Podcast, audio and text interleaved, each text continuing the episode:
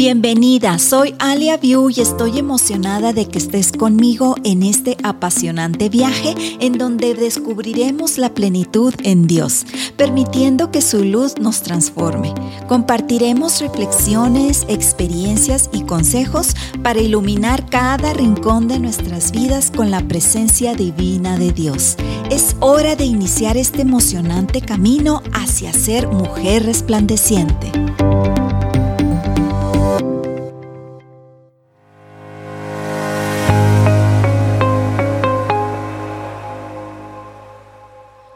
Bienvenidas mujeres resplandecientes. Hoy vamos a explorar juntas cómo mantener encendida nuestra lámpara espiritual. Te comento un poco de mi mamá. Mi mamá antes de recibir a Jesús en su corazón formaba parte de un grupo en la Iglesia Católica llamada la Renovación Carismática. Ella anhelaba conocer más a Dios y descubrió que su relación con Dios podría podía ser tan cercana tanto como ella quisiera. Porque tuvo ahí una revelación del amor de Dios a través del Espíritu Santo que es Dios y es parte de la Santa Trinidad. Y vamos a conocer un poco más del Espíritu Santo en estos próximos minutos.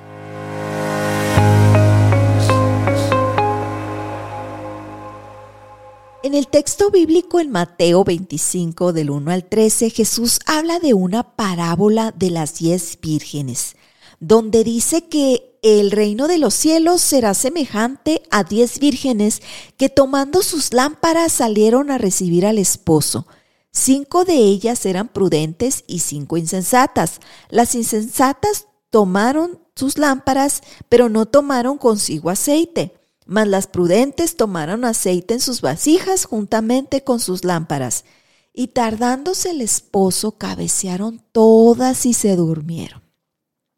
Y a la medianoche se oyó un clamor, aquí viene el esposo, salid a recibirle. Entonces todas aquellas vírgenes se levantaron y arreglaron sus lámparas, y las insensatas dijeron a las prudentes, danos de su aceite, porque nuestras lámparas se están apagando. Mas las prudentes respondieron y les dijeron a ellas, para que no nos falte a nosotras ni ustedes, ir ustedes y comprar para vosotras mismas aceite. Pero mientras ellas iban a comprar, vino el esposo. Y las que estaban preparadas entraron con él a las bodas y se cerró la puerta. Después vinieron también las otras vírgenes diciendo, Señor, Señor, ábrenos. Mas él respondiendo dijo, de cierto os digo que no las conozco. Velad pues porque no sabéis el día ni la hora en que el Hijo del Hombre ha de venir.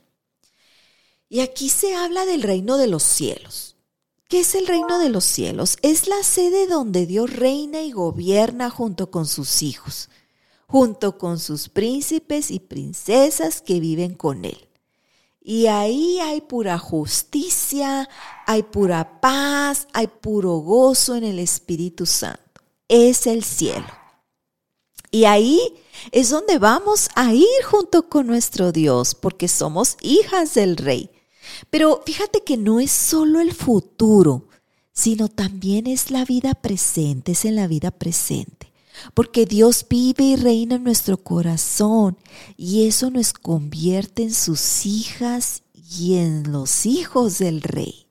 Y ya estamos viviendo dentro del reino de los cielos. Ahora las diez vírgenes representan a la iglesia. Fíjate, donde dice que las, la mitad están preparadas con el aceite, que el aceite es el símbolo del Espíritu Santo, o sea, que conocen a Dios, que conocen a Jesús, que conocen al Espíritu Santo, que mantienen una comunión correcta con Dios.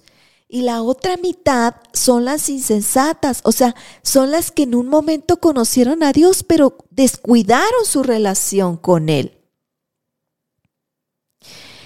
La función del Espíritu Santo en nuestras vidas, mujeres, es para consagrarnos, es para habilitarnos y santificarnos para cumplir los propósitos que Dios tiene para nuestras vidas, que es un propósito bueno, agradable y perfecto. ¿De cuál grupo deseas ser tu mujer? ¿Del grupo que está atenta y preparada o del grupo que descuidó su relación con Dios? Fíjate, la parábola de las diez vírgenes es un llamado de parte de Dios. Es un llamado a la iglesia para prepararse y estar alerta ante la venida del Señor, porque el Señor vendrá por su iglesia. Y una de las acciones prácticas para mantener encendida nuestra lámpara espiritual es indudablemente la oración. La oración es mantener esa comunicación con Dios, es mantener esa intimidad con Dios platicando con Él, contarle todo lo que nuestro corazón anhela, desea y necesita de Él y a su vez también recibir de Él palabra. Por eso es importante mantener la lectura de la palabra de Dios que es la Biblia para que Dios nos hable. También es importante congregarnos en la iglesia para mantener eh, comunicación con otras amistades, con nuestros amigos, con nuestros hermanos, que sin duda, sin duda es algo que enriquece nuestra vida espiritual. También el servir a los demás, a los ancianos de la casa hogar que necesitan amor, pláticas, a los niños que necesitan también eh, comunión, comida, ropa, hablarles de que existe un Dios y que Dios los ama tanto. Hay mucho que hacer, mujer, para mantener encendida nuestra lámpara con el Espíritu Santo de Dios. Hagámonos amigos de Él. Él es Dios. Así como Dios Padre, nuestro Abba Padre, así como Dios Hijo, que es Jesucristo, y Dios Espíritu Santo. Recordemos que vivimos en tiempos muy difíciles y vamos a seguir viviendo en tiempos difíciles y es crucial mantenernos llenas del Espíritu Santo para poder caminar con poder, con amor, con sabiduría y fortaleza de la mano de nuestro Dios.